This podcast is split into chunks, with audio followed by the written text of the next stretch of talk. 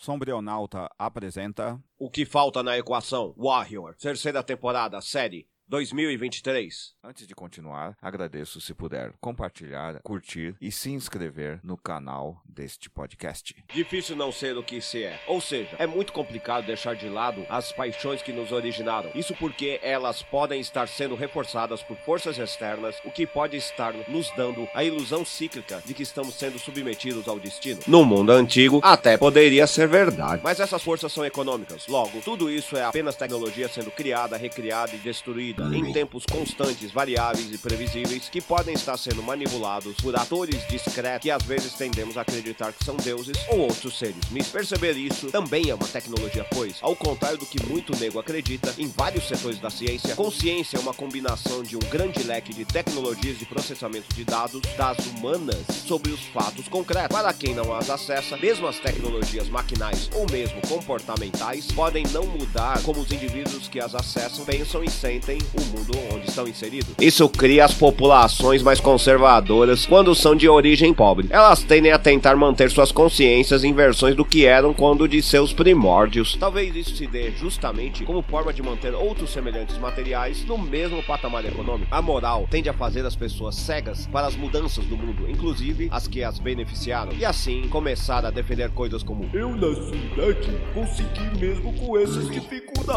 Tem certeza? Warrior aqui continua demonstrando como os pobres, mesmo submetidos às mais terríveis condições de sobrevivência, continuam acreditando nas ideias que vêm a mantê-los nessas mesmas conjunturas. Em suma, eles ainda acreditam no sonho americano. Por isso, ela não pode dar muita voz a quem acredita em pesadelos estrangeiros. Essa série e essa temporada são sobre isso. Ora, Bill, nós precisamos aceitar que racismo não se aplica apenas a negro, ou aceitar expandir o conceito de negro para além da noção de mera descendência biológica e seus efeitos estéticos. Isso porque depois do final da escravidão nova, ou escravidão tipo B, ou escravidão preta africana, as nações que fizeram uso desse expediente de mão de obra vieram aplicar análogos dessas práticas em outros povos Não brancos, que incluíam, por sinal, o que um olhar desatento chamaria de brancos pobres. como os irlandeses ou os escoceses. Racismo não é uma questão de raça. Raça não existe para os humanos. Racismo é, em verdade, uma questão de classe que tem uma estética política acompanhada de sua economia política. Sendo assim, além dos irlandeses e escoceses submetidos aos desmandos e crueldades imperialistas britânicas, também os indianos, chineses e outros povos asiáticos o foram, ganhando estes últimos o apelido pejorativo racista de Khums. Os imigrantes chineses, em particular, foram fruto de eventos como a Segunda Guerra do Ópio, 1856-1860, onde milhares deles se deslocaram para várias partes do mundo, inclusive Peru e Brasil, para suprir a falta de mão de obra resultante do final do tráfico negreiro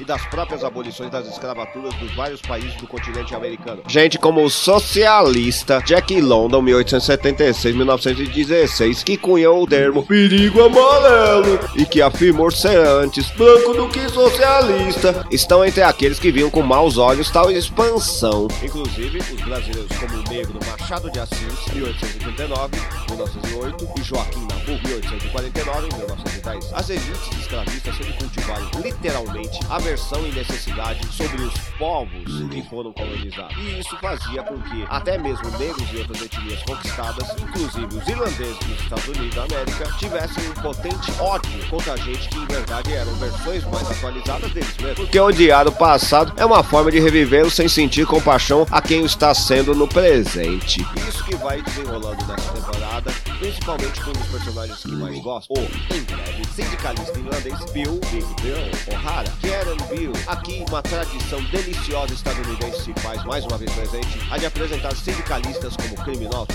Não que o anarco-sindicalismo não tenda ao anarco-terrorismo, como o anarco-ilegalismo demonstrou.